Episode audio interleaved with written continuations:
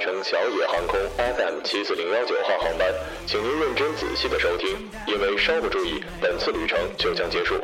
每次航行时长为五分钟，每日一次，每天一日。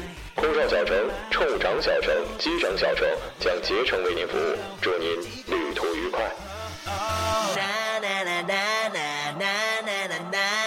Wow, fantastic, baby.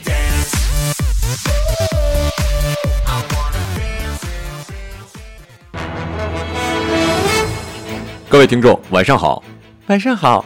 今天是二零一六年的一月十三号，星期三，农历的腊月初四。欢迎收听日节目。今天的节目主要内容有：我是歌手四，黄致列大起底；康熙完结，小 S、蔡康永哭成一团；三十八岁富豪隐退，把二点五亿年前的山洞改成豪宅。日本男团欲解散，网友堪称比安倍辞职更加震惊。梅西力压 C 罗、内马尔，五夺金球奖，创造历史。下面请听详细内容。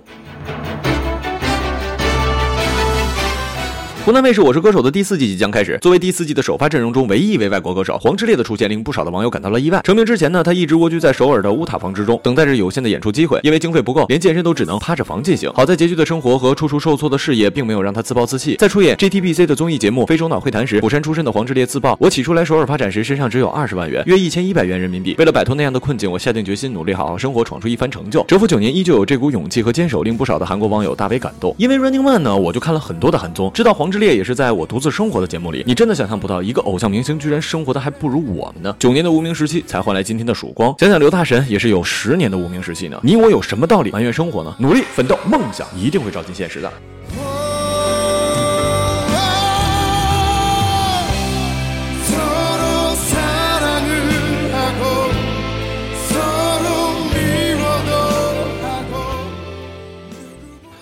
据台湾东森新闻报道，《康熙来了》即将在十三号、十四号播出最后一集，正式画下句点。最后一集留给了蔡康永、小 S、陈汉典，在节目上回顾过去的 VCR，每每看完一段，三人的眼眶就逐渐红了。制作单位也是特意的搬来一张大床，完成了蔡康永和小 S 躺在床上主持的梦想。蔡康永问小 S 是否曾经背着他有过离开节目的念头，小 S 说每次想离开的时候，都是因为蔡康永才留下来的。蔡康永一听说这太值得哭了，压抑已久的眼泪终于爆发了出来。这已经不是我第一次在节目里提到康熙来了，但实在是已经三四年了，每天起床看康熙真的已经成为了习惯。今天看完了康熙请来的最后一集嘉宾，看着不管女明星来的是谁，蔡康永都在小心的呵护着小 S，从十二年前到现在一直如此。人生能遇一人如斯。足矣，我猜明天我也会哭着看康熙吧。我眼窝浅，你们都知道，嘿嘿。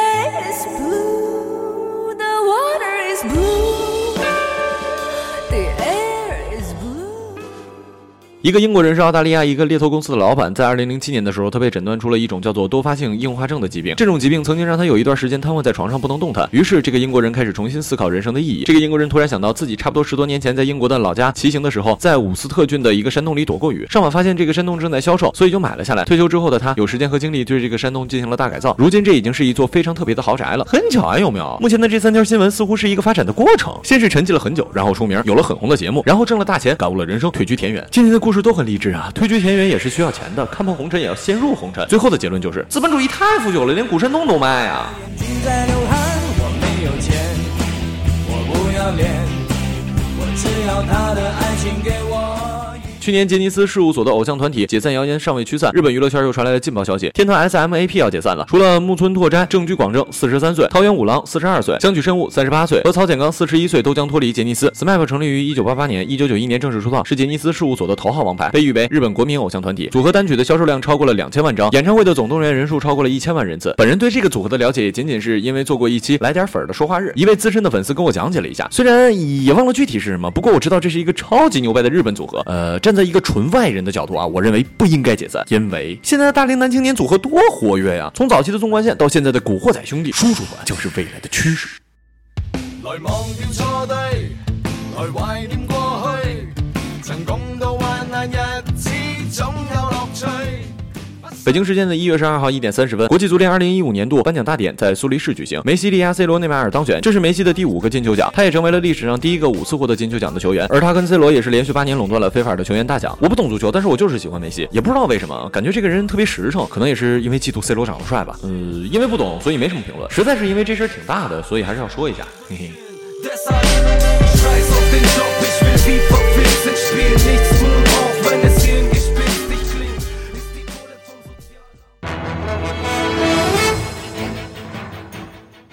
今日人物：贝利卡·布朗。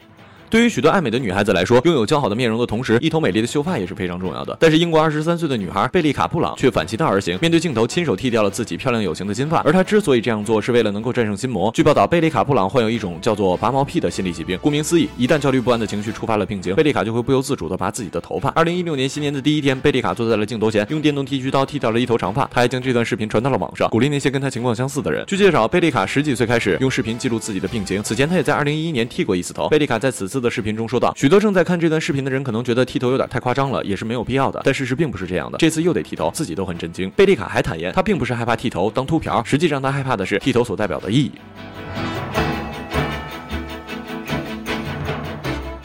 好了，以上就是本期节目的全部内容，感谢各位的收听，我们下期节目再见，再见。